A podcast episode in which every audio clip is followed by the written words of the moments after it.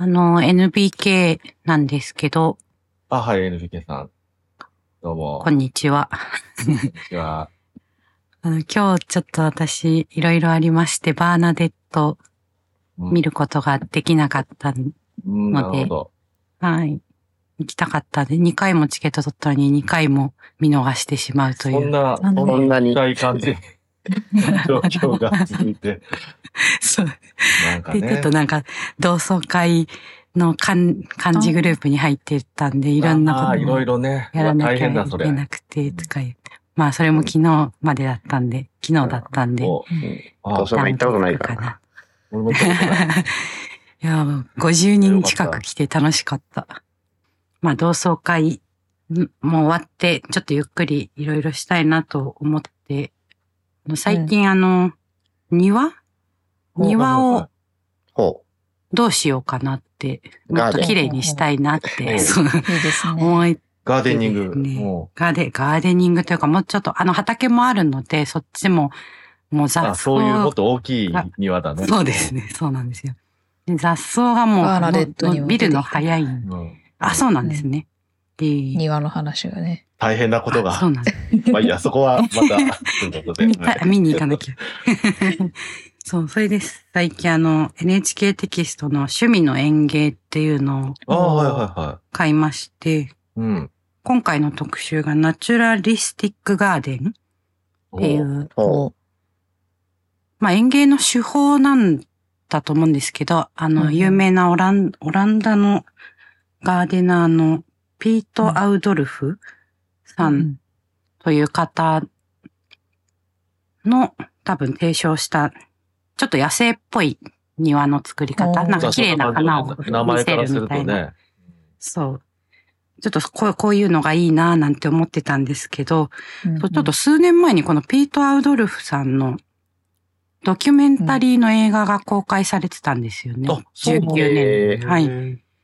い。5 Seasons Garden of Pete アウドルフっていう映画を見たいなと思って、そういえばずっと忘れてたなと思ったんですけど、どこも配信をやってなくて、やってなさそ DVD も発売されてなくて、う。あ、えーそうなんだう。。えー、幻の。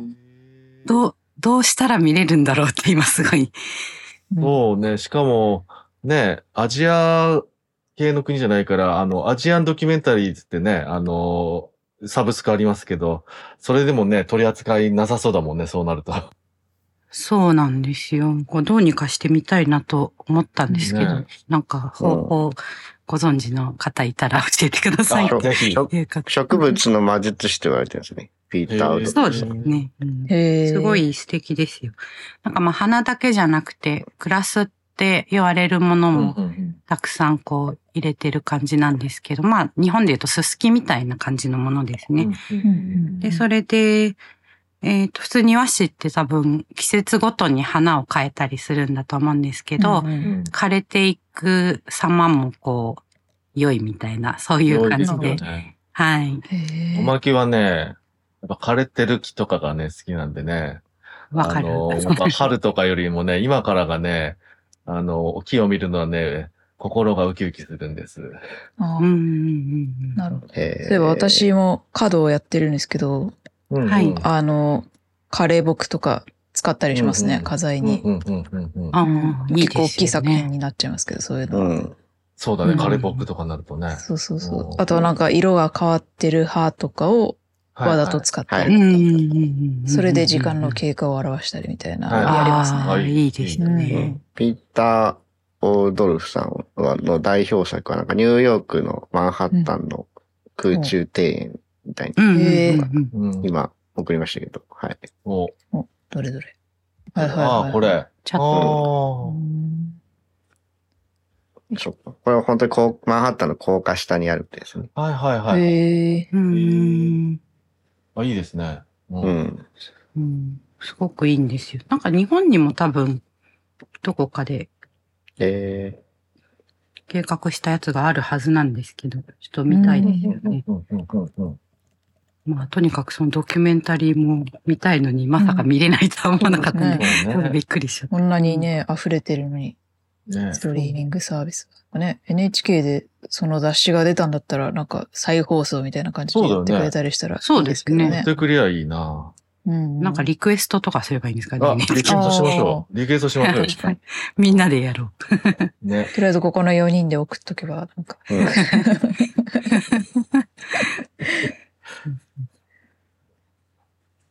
そんな、そんなで、ちはいょっと、そうですね。うんまあ、庭師にはなれないですけど、ちょっと、え園芸、園芸とも、まあ、うん私はあの花よりも実は緑が、グリーンの方が好きなんですけど。そうですよね。はい美覚シダの話もされてましたね。はいそう、シダ的なものが好きなんですけど、ちょっとこれを見ると、花も、やっぱ枯れていく花の方がやっぱ私も好きなので、もおーそうですね。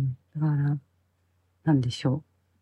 ドライフラワーの方がいいみたいなところありますね。なるほど。うんうんうんまあ、そんな枯れたものばっかではなくても、ねちゃんと、ちゃんと庭を作りたいと思ってるんですけど。そうね。季節に合わせて、季節にね、合わせてこう、日本は四季が、もはや四季がないのかもしれないけど、もともと基本的な四季があるということでね。うん。はい。うんそう、ドキュメンタリーがないので、本を買おうとしたら本も高いみたいな。あら。そうね。8000円とかまあしね本じゃないと高いかもね。うん。そうですね。うん。逆に言うとやっぱりそういうドキュメンタリーこそ、リアルタイムで劇場やってる時に見た方がやっぱいいのかなってね、改めて。いや、本当本当そう思いました。ちょっと後悔しましたね。行かなければならなかったと。っていう感じです。はい。はい。はい。はい。じゃあもうちょっとみん。なで NHK に送ろうということで。あのよろしくお願いします皆さんもよろしくお願いします。どういう運動だよ。はい。えちょっともう一回タイトル教えてもらっていいですか？さっきの。あ、はい。Five Seasons Garden of Pete アウドルフです。はい。わかりました。あファイブじゃあ、ね、5なんだね。式じゃなくてね、5期なんだね。ええうん。なるほど。うんはい。でも、はいこの映画のカットも、なんか美しいですね、これ。そう予告とかは見たんですけど、すごいいい感じですよ。いいですね。ということで、はいじゃあ、今日も改めて始めますか。よろしくお願いします。よろしくお願い。お願いしますあよろ私はいないんだ。あ私はちょっとそうで見れなかったんで失礼いたします。はい。はーい。はい、改めまして、えー、ドイラジです。今回は、300? 27。ますね。327回だったそうでございます。よろしくお願いします。えー、ということで、えー、現在、はい、えー、今日お送りするのは、はい、私、おまけと、タンタンと、河原です。はい、今回はこの3人になりますので、よろしくお願いします。ということで、えー、今日やるコーナーということで、えー、あれですね、久しぶりですね、えー、と、新作映画を映画館で見る、急げ映画館をやりたいと思いますので、よろしくお願いします。チお。願いします。ということで、はい、えー、本日の取り扱い作品を、あらすじを、じゃあ、タンタンさんのからお願いします。バーナデット、ママは行方不明のあらすじ紹介します。2019年アメリカ映画。シアトルに暮らす専業主婦のバーナデットは、一流企業に勤める夫や親友のような関係の愛娘に囲まれ、幸せな毎日を送っているかに見えるが、実は彼女は極度の人間嫌い。ある事件をきっかけについに限界を感じたバーナデットは、家族の前から忽然と姿を消し、南極へと向かい、というお話です。はい、ありがとうございます。ということで、今日扱うのは、リチャード・リンクレーター監督ですね。新作。うん。6歳の僕が大人になるまでなので、みんな大好きな、リチャード・リンクレーター監督の新作のバーナデット・ママは行方不明になります。はい。新作っつっても2019年なんですね。そうね。そうなんです。に日本だと新作みたいなことなのかな。うん。あ、でも、一応、最新作ではあるのか。最新作ではあるっぽいですね。あ、いや、違うな。最新作は、去年、あの、あ、アニメーション映画があったんですね。ネネットフリックスで。あアポローあー、はいはいはい。と2そっか分の1そっかそっかみたいな。うんはい。あれがあるから、一応はそっか。じゃあ、実写新作ということで。はい。はい。で、えっ、と、主演はケイト・ブランシェットさん。うん。ね、今年はターでもね、結構、なかなかこう話題になりましたけど、演技でそうで。すね。はい。いや、今回のもなかなか良かったなって感じでございますけども。はい。はい。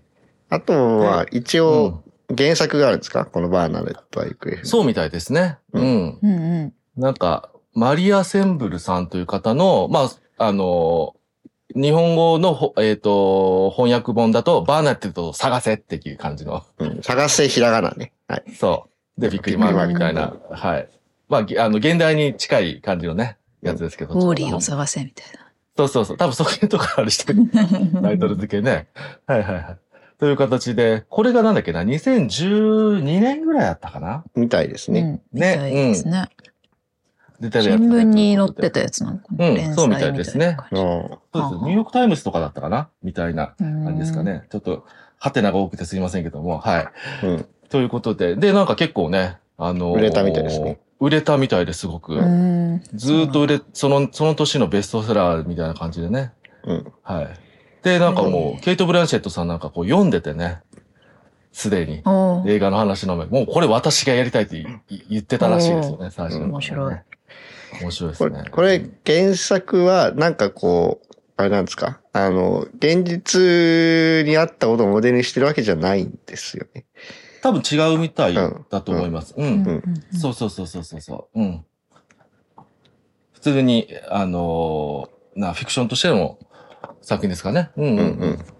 まあまあ、こう、結構話題だったやつ。まあでも10年越しぐらいになったってことかな。ほんじゃ。まあちょっと2019年だから本当はもうちょっと前だけども。うん。うん。うんはい。企画として通って、えー無事、あの、ケイト・ブレンシェットさんもやりたいと言ったながら、やれましたということで、よかったです。という感じですね。はいはい。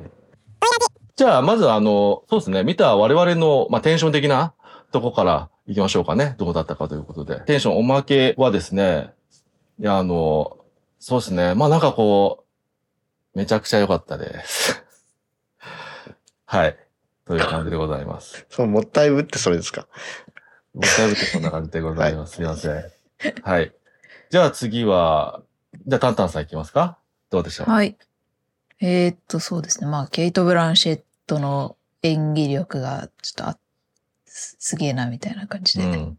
見てましたね。はい。はい。じゃあ河原くんどうですか、はいあれですけど、うーん、そうですね。なんか、さい、すごい変な語り口の映画だなと思ってたら、うん。すごいこう、オオーソドックスなとか、ま、まっとうにいい映画の着地ですごい良かったなっていう感じです。うん。はいはいい。はい。わかる。わわかるね。そういうとこですよ。さっきの私の感じは。はい。とで伝わってないけど。はい。まあ、そまあそんなすごい、うん、リンクレーターっぽい、ぽいなっていう感じでしたうんね。あーそういう部分もね。そういう部分もね。はいはい。うんという感じはしますね。はい。はい。ということで、このコーナーは、えっ、と、ね、前はね、途中までネタバレなしのところでやってましたけども、あのまあ、ちょっと前から改めて、えっと、まあ、見てる人前提のコーナーになりつつあったので、えー、まあ、最初からネタバレありきで行きましょうということになりましたので、えー、それを含めて、まずは、あの、いただいたメールなども紹介してから始めようと思いますということで、ありがとうございます。メールいただきました。ありがとうございます。ありがとうございありがとうます。ございます。はい。ということで、そしたら、タンタンさん読んでいただいていいですか？お願いします。はーい。えーラジオネーム IT アンダーバー K さん。うん。ドイラジの皆さん、配信を再開されたことをお祝い申し上げます。ありがとうございます。ます。えー皆さんがおっしゃっていたように、感想を発表する場所は大切です。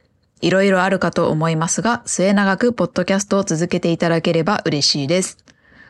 お題のバーナデット、ママは行方不明も再出発を笑いあり涙ありで描いた作品でした。リチャード・リンクレイター監督ってどうしてこれほど映画がうまいんでしょうか？当たり前のことしかしていないのに出来上がったものはこれぞリンクレーターの作品になっています。今作もあらすじだけを取り上げれば、ある家族が喧嘩して仲直りするだけです。なのに3人が寄り添うラストシーンにこれほど感動するのでしょうか？バーナデットを見つけるヒントがバケツだった時に映画館なのに思わずおーと言ってしまいました。うん。まさか冒頭の雨漏りがこの映画のモチーフ溢れ出るになっているとは。うん。さらにこの作品はこのような構成のうまさだけでなく、ケイト・ブランシェットはじめ俳優陣の達者さもあります。演じているキャラクターがどのように暮らしているかで、いるかが見ているこちらに伝わってきます。だから多少突飛な展開になっても一緒に旅ができます。こういう他者をリスペクトするアメリカのコメディを見続けていきたいです。というメールいただきました。ありがとうございます。ありがとうございます。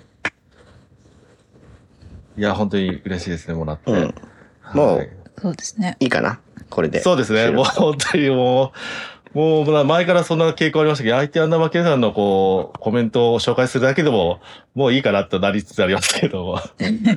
はい。いや、本当私に、いや、でも、あ、どうぞ、ごめんなさい。あ、ごめんなさい。リチャード・リンクレーター監督の作品、ほとんど見たことないんですけど、一、うん回ドイラジでスクール・オブ・ロックうんうんうん。やりましたよね。それしか見たことないですね。実はだからあんまりこのリンクレーターの作家性みたいなのは全然わかんないんですけど、だいたいこういう雰囲気の感じなんですかね。自然体の人を描くみたいな。そう、なんかね、いろんなタイプのもあるんですけど、うんうん結構、なんかね、スキャナーダークリーなんていうあのうん、なんか、アニメーショうん。ンの SF とかも撮ってたりとかしたりとか、キアヌ・リーブスでしたっけ、あれ。ね。うん。あの、フィリップ・ないんですけど K・ ディックの原作のねそうそ。うそう。そう。で、あの、ほなんだっけ、本当に演演、演なんか、本人たち演技したやつをえアニメにするみたいな手法のやつね。やったりとかね、そういうのもあったりするんだけど、うん結構そういう、どっちかって言ったら、やっぱりその、なんですかね、あのアメリカのこう、えっ、と、その日常を描いた、そういうサイズのなインディー映画的なものとかを結構こう代表的に、えっ、と見られたりは、やっぱりする人かなと、そういうものをナチュラルに描きながらいろいろこう、いろ、あの、問題点とかも入ったりとかしつつ、えっ、と、うん。人間関係をやっぱりね、こう、描いていくっていうのが長けた方かなと思いますよね。一応まあ代表的なのはやっぱり、ね、一番有名になったのは今だ、今だと6歳の僕が大人になるまでというね、うん。はい。これはやばいですよね。12年間でしたっけ？そうですよね。12年間ね。毎年夏休みに1週間、えーっと、うん。ずつ撮って、あの、本当の6歳の子が18歳になるまでを描いているという、うんちょっと、すごい、あの、つある意味、なんかで、誰でもできそうだけど、ある意味すごいことをなんか作り上げたなっていうのがね、うん有名になりましたけど、あとはあの、そういうのに近いところで、ビフォアシリーズという、ね、ビフォアサンライズ、ビフォアサンセット、ビフォアミッドナイトというやつがあって、これがだから、あの、ビフォアサンライズがね、95年からやったんですけど、よ9年ごとにリアルタイムの時間が進行した上で、えーっと、ふた、あの、主人公がね、えっと、二人いるんですけど、男女で、その二人がこう、出会ったり、ん。あの、別れたり、また出会ったりみたいなやつを3作、うあの、俳優さんたちもね、自分たちのこの年齢を重ねたところも反映しながら、2作目以降は俳優さん俳優さんたちと一緒に脚本とかも一緒に書いてね、うん。その自分たちの成長も含めた意味で、えっ、と、ドラマを作っていくと新しいという、ん。なんかそういう面白い作り方して、すご。く、うん、あのーああ、そういうところが、あの、やっぱり人の人生をちゃんとどう反映していくかが入ってくるようなドラマがうまいんだなっていうか、あの、作りか方からしてね、なんか、あの、考えて、あの、説得力を持たす人なんだなっていうのは思いましたね。ちなみに、ビフォアサンライズって、あの、監督の実体験みたいな話を聞いたんですけど。ああ、なるほど。うん。あの、あれは、そう、あれなんですよ。あの、なんだっけ、ヨーロッパ旅行の旅先でね、うん。電車で、あの、じあの、女性と出会って、で、ちょっと、うんほんじゃあ、その女性と仲良くなったから、えーっと、なんだ、あの、ウィーンなのかな？うん。パリへ向かう長距離列車の中で話して、で、ウィーンで一回、あのー何？えーっと、降り、二人で降りて、まあなんか朝までずっと歩きながら喋るみたいな。へえ、すごいな。二人で喋喋り続けるだけみたいなうん。やつが、なんですけどね。うん。うん。それ、か監督の実体験なのかなということですね。うん。はあ旅先でなんだね。うん。はい。はい。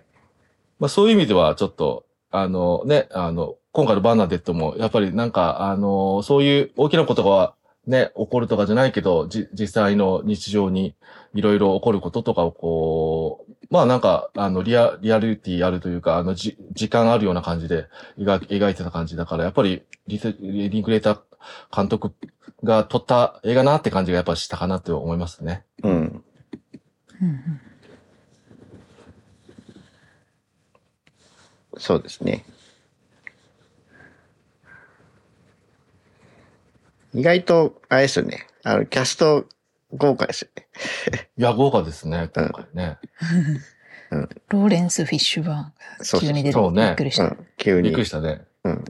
まさかあの若い頃の映像は若い頃に撮っそそんなことないか。さすがにそこはなかった。CG、CG だと思いますそうだね。CG さ。すがにそれができなかったね。企画がね。そんと、何それが歳の頃その時からあったらね。そうそう、あれなんだけど。何歳の僕が。うんうん。そういうところがね。うん。何歳のローレンス・フィッシュバーンガーみたいな感じはありましたけどね。そうですね。まあ、あとは、ね有名どころだと、クリステンウィーク、あの、そうですねと隣の隣の家のうんお母さんがね、おーはい、えー出てまして、まあ、最近だとワンダーウーマンでね、結構、ああの、強い、あの、悪役とかやってましたけども、うあ。うんはいうんうんあの、バーナデットの旦那さん役は、あの、ビリー・クラダップさんでやってますからね。うん。はい、はい。そうですね。ビリー・クラダップさんといえば、あの、私とかガーラ君的には、本当にあの、すごく好きな、君が生きた証といううん主演、主演ですからね。ああ、あれか、はいお父さん役の人おか。父さん役の人。はい、そうです。ああ、なるほど。あの方がやってますので、あの人か本当に。あの人ですね。あの映画もね。そうですね。ですけど、ちょっと今うん、あれですけども、はいはい。とかね、はい。なるほど。いい、いい役者なんですよ。ちなみにあれなんですね、なんか、ビリー・クラダップさんは、今年の6月に、ナオミ・ワッツさんと結婚したみたいですね。えほう2017年から付き合ってはいてみたいな。なるほど。ええー、長いお付き合いだったんですね。ー、うん、そうですね。ちなみにもののけ姫の、うん。明日かの声やってたみたいですよ。ええ英語版で。あそういえば、あの、実写版ウォッチメンのドクターマンハッタンです。あ、そうなんですか？ああ。へえそっかそう、そういうこともやっておりますという。うんというね、まあ結構いろいろいい俳優が揃ってるなという感じですね。うんうん。うんうんで、あの、娘役の B ね、B ちゃん。ビーチあの子はなんか結構こう、今回あのー映画初めてみたいです。うん。あ、そうなんですか。うん。いや、でもこれからね、全然売れそうな感じしましたけど。そうそうそう。まあ一応なんかね、あのーなんかあの、子役で、あのーなんだ、えー、オフブロードウェイでいろいろ出てたりとか、アニーとかメリーポピンズとか、そういうやつは、そういうキャリアあるらしいけど、映画はね、初めてらしいですよ。えうん。あ、あー B、B さん、エマネルソンさん、消えない罪とか出てるんですね。あ、あ最近ね。最近。うん。この後サ。ンドラ・ブロック。サンドラブロックね。サンドラブロック主演のうんはいあの、公開はね、日本のがこっちのが後だけど、もともと逆だからね、と。そっかそっか。うん。消えない罪もね。ううん。うん。あ、見たんですね。サンドラブロック。ああ、そうそう。サンドラ・ブロック大好きな。はい。大好きな方ってね。うん。うん。ということではい。あのーまあ、相手アンダーバー K さんもなんかそういうこと言ってくれてますけど、あのーなんだ。これ、これわしらやないかってちょっと見見てるときはちょっと思ったりしましたね。え、お？おだ、誰を、誰のことがいや、そう思ったんですか？ドイラジがないからケイト・ブライシャとこんなことになってたと。そういうことなの？ああ、なるほどね。なるほうん、ど。まあでもほ本質的にはそういうことじゃん。そういうことなのかな？うん、アウそういうあだからことなのあのアウトプットして、してない、してないと、はい。こうなっちゃうぜなるほどっていう内側ことではあるじゃないですか。うん。うんそうそうそうそう。はいはいはいはい。ああ、だから、あ、ドイラジ、ドイラジじゃんと思って見てました。なるほどね。うん。そうなのね。うん。そっか。なるほど。うん 俺はどっちかっていうともうちょっとこう、創造性の方だから、うんもう一個先のやつなのかなと思ってるけど、まあうんそういう見方もできるってことね。うんうんアウトプットって意味ではね。そそうそうそう。なるほど。だから、はい。やっぱりドイラジ大事だと思ったってことですか改めて。うんガーラうん君。いや、ドイラジでこの話しようって思って。ああ、あの、あ あ、よかった。なんか、うん。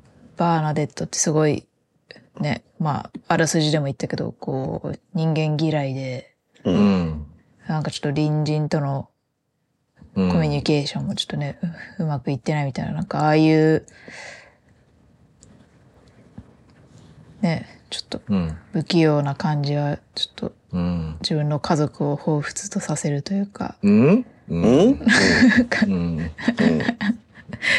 とかちょっと思ったり、そう。うん。そうそうそうやっぱりお家にずっといてみたいな。うん、何かを作りたいっていう人はなんかそうね。うんちょっと大変なところもあるのかなっていうなんかいろいろね考えちゃいましたよね。うんうんうんそうですね。はいね旅嫌いっていうのも同じだしなみたいな。あ、あの人旅嫌いだったんだ。そうあそうなんですよ。まあ嫌いそうだけどね。嫌いそうだはい、ね。まあ、そう。まあ、そまあでも、まあ、俺もそうだしな、みたいな。はいはい。そうなんかいろいろ思い出すもの思い出すな、あれなっていう。うんまはいあそういうところもやっぱり、その、なんだろう、あのー本当に人々の、あの、本当の営みのリアルな時間差みたいなのを、なおさら、ね、あの、感じたのかなって、タータンさんは。なんかこともありつつ感じかな。うんはいうん。はい。そうですね。そうですよね。うん。でも、うん。やっぱり最初の方って、その、あの、バーナデットが、うん。あの、こう、どういう人かっていうのがなかなかわからないじゃないですか。こう、どういう背景を持っている人がっていうところが。うん。うん。うんだから、ちょっと最初の2、30分ぐらいはこう、なん、なんだろうな。あの、これどういう話なんだろうと思って、ちょっと、困惑したところはあったかな。あとなんか、ほら、ケイト・ブランシェットがやってるから、うん。最初のそのバックボーンとかが見えないから、で、うんちょっといいお家とか住んでるから、うんうんけどなんか最近うまくいってないのかなってところで、あのーまあ、見てる人がね、どここの今の二人あれだけど、ブルージャスミンのキャラクターとかにもい最初はダブルというか、ブルージャスミンとかが結構ね、すごい役でしたけど、あれでアカデミー主演賞取りましたけどね、それは取るだろうみたいな。うん。あれでしたけど、なんか、あれはなんか普通になんかこう、えっ、と、そういう、えー、なんだろう、お金持ってる、あのーね、えっ、と、ところから、まあ没落していく話なんですけど、うんで、なんかこう自分が壊れていくみたいな、あの、ところで、そうね、なんか、あの、あったんですけど、ブルージャスミンは。うんうん、だから最初はそういう系の、ちょっとキャラも入ってんのかなとか思ったら、あ、ちょっとやっぱ違ったんだなってところがね、あってね。うん個人的にはなんか、あお、なんかこ、そう、そうだったのかって感じの感じがありましたね。うん。うん。そうですね。まあ、あの、なんだ、あの、ケイト・ブランシェットが、なんか、そんなふふ普通の人なわけないじゃんみたいなところはありますけどね。まあまあまあ。うんむしろ納得するわ、みたいまあまあまあまあ。な。うん。そうね。うん。でもやっぱそういうところが描かれてるから、ケイト・ブランシェットも自分でやりたいみたいな、うんあったのかなみたいなのがあるのかなみたいなね。やっぱり、あの、まあ、ケイト・ブランシェットは、まあ、ね、キャリア的には逆にね、どんどんどんどん、どんどんどんどん、あの、アウトプットをこう、想像ね、あの、していって、みたいなところで自分の演技で、あの、大きくなってるけど、まあそういう才能がすごく、まあすごいというところだけど、でもやっぱりこの子育てもう自分でやってるからってところもあるから、なんかそういうところがきっと、なんかこの主人公になんか、あ、共感したんだろうなっていう感じはしますよね。ある意味ではね。うん。うん。うんそうです。と、とは言いつつ、その、子育て期間、うん。うーを別に否定してないっていうところが、やっぱりいいなと思いました。うん、うん、うん、うん。うん。その、バーナデットと B さんにとって、あの、こう、すごくいい時間であったことは確かだなっていうのはちょっと伝わってきたので、そうそうそうう。ん。そそうですね。そうね。確かに、うん、他のその家族じゃない人と話してる時のケイト・ブランシェットと B とコミュニケーション取ってる時のケイト・ブランシェットなんか全然別の人物のような。感じがするからね全然違う存在なんだなっていうのが伝わりますよねね演技で。う。うんんうんうんで、また、あの、やっぱ、B の方が、ちゃんと、わか、わかってるって言い方変だけど、うんあの、要はそういう関係を、あの、バーナデットの方から、まあ、ある種、あの、親だからね、ある種、こう、形を押し付けるとかもできるわけだけど、まあそういうこと起こりがちだけど、B の方がやっぱ B も頭いいね、やっぱね、ちゃんとね。うんあの、そういうことじゃないと、バーナテットのことも理解して、その、なんていうか、ね、それこそクリスティミックのあの、隣人とのね、あの、なんだっけ、門の前での問答の時とかもね、うんそう、あの、うんお前らが分かってねえんだつって 感じで、ちゃんとバーナデットのことをね、あの、理解してながらこういう関係性をやってるんだなってところもね、描いていてね、あれ良かったですね。やっぱ B の存在が本当に。うん。そうですね。うん。と言いつつ、ねあの、後半、う。うんん。バーナデットが行方不明になって生き生きし始めたところでは、うん。あの、結構その B さんの方が逆にこう、バーナデット、お母さんに執着しちゃってるってところが見えて、まあね。まあそこはね、結局はあるあるというう、ころけど。だから最終的に二人とも成長してよかったねっていうのですごいよかったなと思います。でもやっぱりそう、うん。まあまあ。その辺のさっきのやりとりとか、あの、ちゃんと関係性が、あの、ポイントで見えるというか、お互いがどう思,、思ってるかと、B サイドとかもちゃんと描いてるから、うん。だからやっぱり、あの、最後の着地とかが、何気なくベタだったりするけど、うんなんかしっかり説得力あって、あの、再会のところがね。うん。うんなんか、ただの感動の押し付けじゃない、ちゃんと説得力があって、うん。俺素直にマジで泣いちゃいましたよ。うん。いや、そこはすごい良かったですね。ね。うんうんうん。そう。で、お母さんのことをね、ちゃんと理解してるからこそ、で、で、なんかあの、ね、バーナデットが、あの、なんだっけ、十、十何回の奇跡、18回の奇跡かなんかだっけ、うんうんとかで、あの、12回は奇跡が起こって、16回は全部あなたなのよって言ってるけど、うん。うん。そう、そあの、そういうことじゃないってところを、ちゃんと B の方からも、ちゃんとね、あの、教えて、あの、なんだろう、あの、ある種対等な人間同士でちゃんと見ていこうっていうところでからね、終わるから、やっぱな、泣けちゃいましたね。う。うんんその18回の奇跡ってなんだろうなと思って調べたんですけど、うん、う、うんんと、えっ、と、まあ、なんかルルドの泉っていうのがフランスにあって、うんうんそこで起きた奇跡、あ、そこで18回奇跡を起こした人がいるっていうやつで、その人の名前が、えーベルナデットあ、はいはいはい。さん。だから、まあ、英語読みしたら、バーナデットか、はいはいはいって感じで、まあ、だから、まあ、奇跡を18回起こすのはあなたですよっていうところうん、うにん、うん。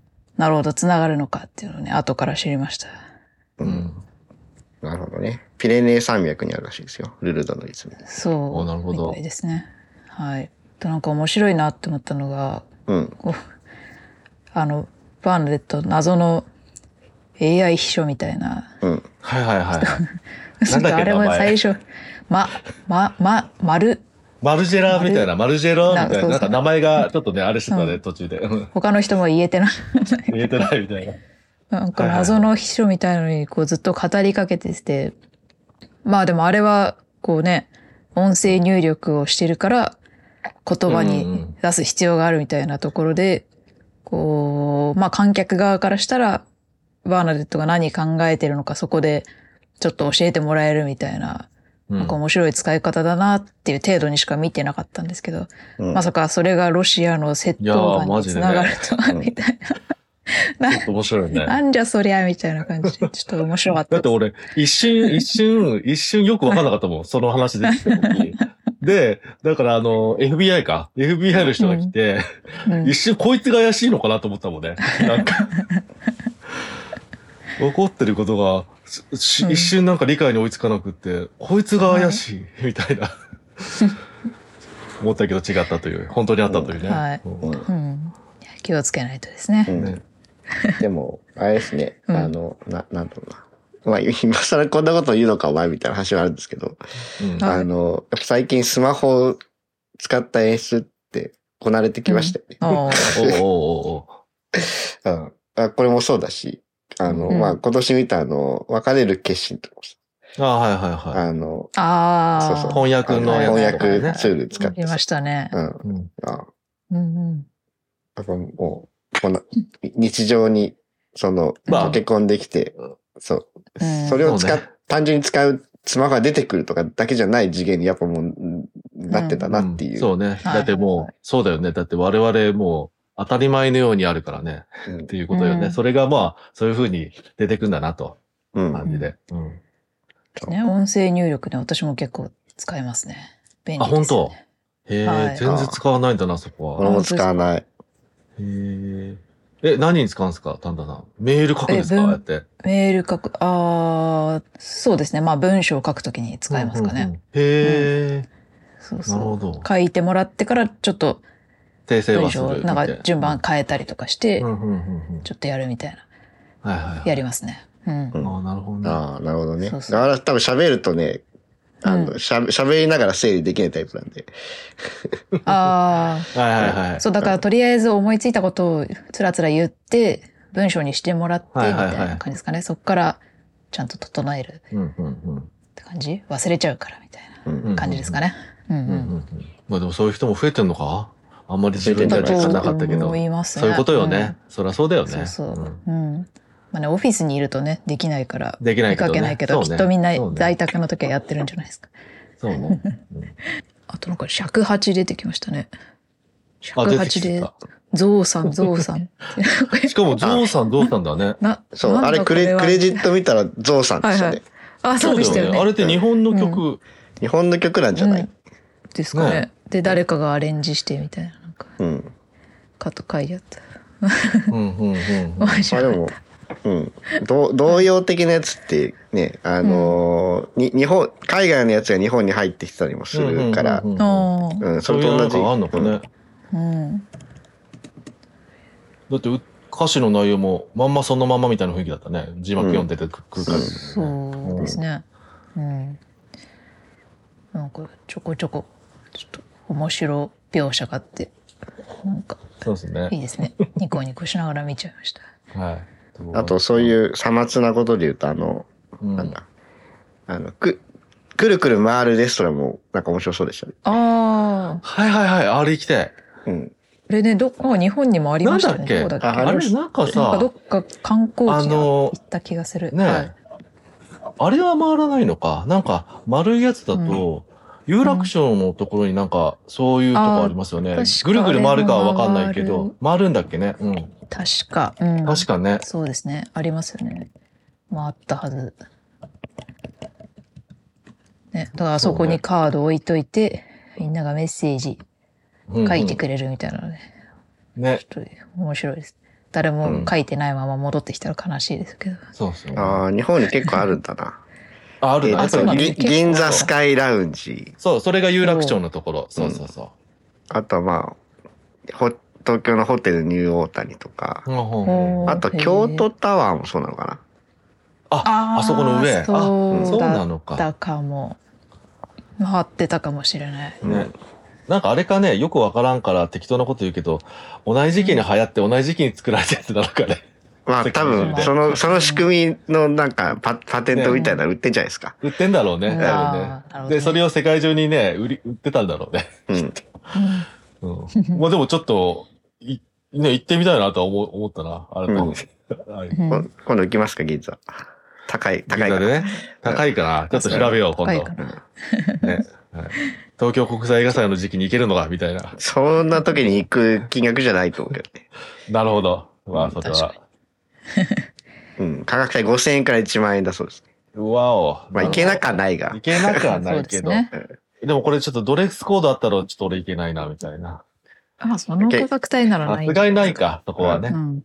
結婚式、結婚式用のスーツ買ったじゃない。それで。いやーもうあれ入逆らないに気合いと思うんだよ入れすぎだろなっ。て思われちゃいや、入らないな、あれ。まあまあ。いや、いや面白かった。いろいろなんか面白いね。表、うん表現的。あの、うん。あって、だってそもそもその、なんだろう。あの、南極行くね、ああいうツアーとかのやつとかを見れるのもね、面白いなとは思って。うん。そうあ、ちなみにあれは南極じゃなくって、撮影は、なんだっけ、グリーンランドでやったらしいですね。う。ああ、そうですね。クレジット出てましたね。そうね。だから、南じゃなくて北で撮ったんだなという。うん。はいはい、確かに。で、最初は、だから、グリーンバックでいいんじゃねみたいな話だったけど、うんケイト・ブランシェットが、いやいやいやいや、そ、そここそちゃんと実写で撮んないとみたいなので、あの、うんそうなったらしいです。グリーンバックにならず。うんいやうん、あの、ナイス判断だと思いますよ。本当に本当に。絶対、絶対格が2つぐらい上がってるから。そうね。映画。うん。だってやっぱ、オープニングがさ、そもそもさ、うんあの、ケイト・ブランシェットがさ、あの、浮いててさ、あの、カヌーみたいなやつでさ、うんとこ始まるじゃん。びっくりしたもんね。そんなとこからいきなり出てきてさ、うん。うん最初はそういう感じで思ってる。え、何何何？みたいな。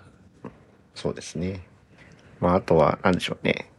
まあ、あの、ビリー・クラダップがなんかいい人そうだから、なんとなくいい人そうだから、あの、和らいでますけど、あうんの、旦那さん結構ですよね。結構ですよね、あの人ね。まあお前大丈夫か？いやーでもわかるけどなうん。なんかこうだから旦那もずーっと、ずーっと抱えてて、うんもうダメだと思うから、ああいう強行に行ったんだろうな感は出てたかね。うん。まあまあ、そう、それはそうとして。うん。私まあねそのまあセリフにもあったけどこのあのバーナデットはすごい才能がめちゃめちゃあっうんうんうんてこうそういう人をどうどうちょっと言い方はあれですけど扱えばいいのかみたいなのに悩みがあるみたいなのはめちゃめちゃわかるなって思いますね。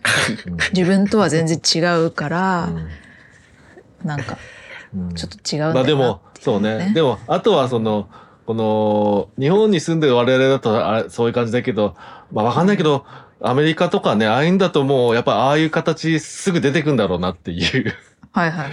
感じはちょっとし,、うんしましたかね。いろんなえ映画とかドラマを見ててもね。うんうんうんうんそうですね。ウェンズデーとかそうだったしな。うんまあ、旦那さんもまあ、クリエイターっちゃクリエイターだからね。そうね。うんうん。なんだからだんだんななんかやっぱ、そうね。うんだんだん管理職化してったから、ああ、そうそう。だね。うん 謎のパッチみたいなそうねやって。ましたね。だってもうマイクロソフト入ってますから、みたいなね。それはもうね。マイクロソフト。最初ディズニーだったでしょ。そうだね。そうですねだから本当にクリエイターっぽいとこだったよね、最初ね。二人ともだんだんだんだんもうでも、あの、ああいああいうさ、あの、名前出せるのやっぱすごいいいよね。ああ、じ本当の、うん。あの、実際する会社とかをね、企業とかね。うんうんはいはいうん。ティティズニーとかじゃない、なくていい。ディズうんだから一応だから、ね、えっ、と、アメリカとかでは別にそんなのは問題ないらしいよね。だからうん別に訴えられるとかなくてっていうか、だからそういう表現の中でそういうことするのは当然だみたいなのがあるっぽいですからね。うんち。ゃんと。うん。だから、あの、なんだっけ、お伺い立てるとかしなくても、みたいな。うんあの、確認もしなくても、みたいな。うん。あるっぽいですね。うん。うん。そういう方がいいよ。そうね。うん。もうなんか iPhone は悪役は使わないみたいな、そんな話題一時期ありませんでしたっけ？あれは嘘だった。あ、そうなの？あの、へえナイブズアウトの監督、あ、ライアン・ジョンソンか。うんうんやってた。はいはいはいはい。が、なんかこう暴露みたいな感じで、あ、そうなんだ。悪役に iPhone は使わせちゃいけないんだよって言われるんだよねとかなんか言う言ったみたいなニュースが一時期見かけたんですけど、ちょっと本当かどうか知らないですけど。だから、そうそういうパターンもあるかと思って、ちょっと iPhone 持ってる人が出てきたら、じゃあこの人悪役じゃないのかとか、ちょっとね、私は思うようになっちゃいましたけど、ね。はいはいだからかもしれない。あれか、アップルのお金が入ってるとそういうことがあるのかみたいなかな？制作にね。とかね。アップルが作ってなくても、みたいな。制作じゃなくても、うんお。金が入ってればみたいなのかみたいな。そう。ごめんなさい。ちょっと真偽はわかんないですが、うん私はちょっと影響を受けちゃいました、それ。はいはい。今度は見ちゃうってことね。アップルだ。はい。そうそうそう。iPhone だとか、iPhone じゃないとかね、見ちゃう。うん。そうそう。明らかに LINE なのになんか変、ちょっと違う名前されてるのとかね。なんか気になっちゃうんだね。あ、日本あです。日本で。うんはいはい。そんなわざわざ新しい UI の画面とか作らなくていいのにみたいな。うん。あ。ね。うん。そう。はい。そうなっていってほしいなということで。うんうん。そうですね。はい。そうですね。うん。そんな感じですか？はい。はい。うん。でもやっぱなんか、その、そうね、なんか、最初の方でも、これ俺たちやんっていう、まあ、その、ドイラジアンみたいな話ね。うん。とかあったけど、まあそこじゃなくてなんか、やっぱりなんか、そういうところでも響いたところありましたね、おまけなんかはね。俺やんって言い切れないけど、やっぱり、その、そんな才能はないからね、何にも。なんか、やっぱり、なんか、でもなんかこう、いろいろ、なんだ、あの、な、な、なんでそう思ってるかはちょっといろいろ、な、自分の中でも、あの、定まってないけど、やっぱりなんか作んなきゃなとか、なんか、し、なんか、な、何かをこう、やらなきゃな、みたいな、をどっかで変な思ってるから、やっぱりそういうところでずっと抱えてるっていうところの主人公と、で、その中でのもやっぱ生活、今の生活、例えば子育てとかじゃなくてもね、あの今のいろんな生活の維持で大変だしみたいなとか、もありつつで、っていうところでいくとなんか、ちょっと、あの、まあ、実際自分がそれで背中を押されて何かできるかは別だけど、なんか、そういうところで、あの、こういうお話の中でも動き出すってところは、まあ、そういうとこもあって、ちょっと、なんか、良かった、心が現れたというかですね、というのはちょっとあったなっていう、なんか、思いましたかね。うん。あの、今年ね、ほら、イニシェリン島の精霊ってあの、あったじゃないですか。はい。うんうんね、スリービルボードのあの監督のね、新作と、うんあれとかも、ほら、あのおみ、見てる人はあれで知ってると思うんですけど、あの、一応まあ、あのね、あの、仲良かった二人が、がいたけど、一人が絶交するみたいな感じになって、もうお前と会わねえみたいな、話さねえみたいになるけど、まあ、それの理由が、その、もうなんか、お前とダバなしばっかしててもなんか、何もできなくて、俺はなんか自分の作品を作り、曲、作曲でね、作りたいんだ、みたいなので、とか言ってるってところがあって、まあ、まあ、でもイニシャリというのは、まあ実は、ああれはだから、ちょっと、本当の理由っていうか、あの、あ理由の一つでもあるけど、大きな理由は本当はもっと見えてないところにあるとか、まあ一応ね、あったりするとは思うんですけど、それが主題ではないっていうか、でもまあ、それも入ってるしっていうところで、あの、ちょっと近い何かがね、で、だから動き出さなきゃ自分自身でいられないみたいな、その作り上げなきゃみたいなのは、ちょっと近い何かが映ってたなと思って、うん。で、まあ、うんあの、タイプ的にはね、イニシリン島の人の方が、あの、あれですけどね、あの、まだ何も作り上げてないから焦って作り上げなきゃっていうタイプだから、まあそっちの方が個人的には近いですけど、あの、うん。バーナデットよりもね、まあとはいえ、あの、なんかそういうところで、なんか焦ったりする人とかはいるしな、みたいなのは、なんか似たようなところを感じて、そういうところも面白かったですね。この今年、だからここれ今年に公開、本当はね、2019年だけど、今年公開日本されたことは、なんかそういうところでリンクしてよかった、面白かったなと。いや、だからそういうとこ見ると、ああいう天才の話じゃないなと、このバナナテの話もね、うんとかうん。思って、う。うんん。よかったです。うん。そう。可能性があるはずなのにねっていうみんなねそ。うそうそううん。天才の話で天才が悩んで天才がっていうやつだと、また違う話になっちゃいがちだけど、あの、ある種の人には伝わるブラッドバード問題というね、あの、うん。ことがありますけども、最悪だよ。でもね、でも、あ、やんじゃないと最高なんですよっていうことはありありつつね。はい。まあまあ、そういうこともありつつ、だけど、これは、この話はまあ、そそういうのに寄りすぎてないっていうか、まあ、ね、本人の、作り手本人の、まあ入ってるっぽいんだけど、いろんな思いとか、リチャード・ニクエーター自身もね、クリエイターだしとか、ありつつ、でもそういうものをね、なんか、あの、寄せすぎてなくって、ちゃんとキャラクターが、あの、ね、本当に、あの、実在感ある感じ、ケイト・ブランシェットも、えね、ケイト・ブランシェットの髪型が良かったね。あの、前髪があってね。そこがなんか、うんあの、いつ、ターとかの、ああいう感じの、なんか、ちょっと行き、行き過ぎたすごい人にも見えない、なんか、お母さん感もあってね。あれもでもなんか、なんかパンフレットとか、インタビューとか読んで、インタビューとかなんか調べてみてみたら、あの、ケイト・ブランシェットが、そのメイクの人と話し合って、こういう感じの方が、あの、こう、あの、この、あの、バーナデットっていうお母さんもやってるキャラクターに合うんじゃないっつって、あの、提唱したらしいですよ、あの髪型も。へえ。えうん。